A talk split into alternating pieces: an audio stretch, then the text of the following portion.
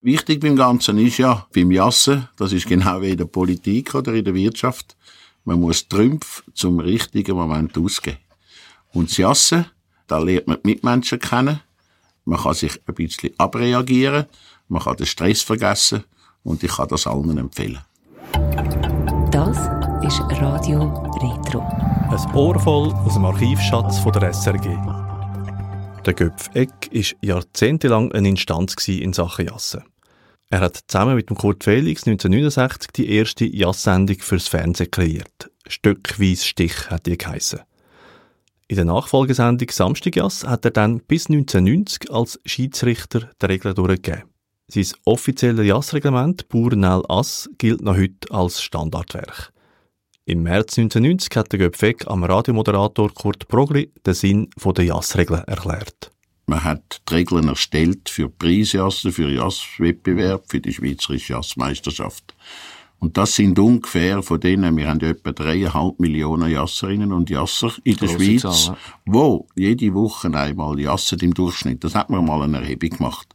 Und von denen machen aber nur etwa 40 bis 50.000 mit am Wettbewerb. Das sind ungefähr 10 Prozent. Und für die sind eigentlich die Regeln erstellt worden, dass man überall, wo man geht, Preisjassen machen, äh, die gleichen Regeln hat. Und dann sollte man es eben fürs Privatjassen übernehmen weil, früher hat man die Regeln gar nicht gekannt, man hat einfach gejasset, da ein bisschen der Spur nach, und dann hat man es eben ein bisschen reglementiert, und die, die das fürs Privatjassen übernehmen, die haben gewisse Vorteile. Vor allem, es gibt weniger Streitereien. ja, äh, das braucht es eigentlich hier und da. Wissen Sie, Sie müssen mhm. ja mal zum Wald auskommen.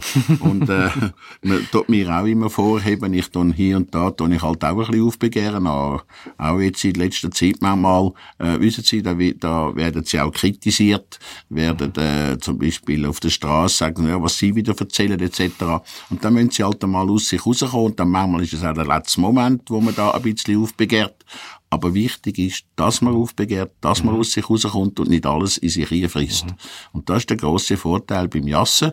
Und darum müssen die Leute, die einmal in der Wirtschaft sind und das hören, müssen halt vielleicht entschuldigen, wenn die Jasser einmal ein bisschen laut denken.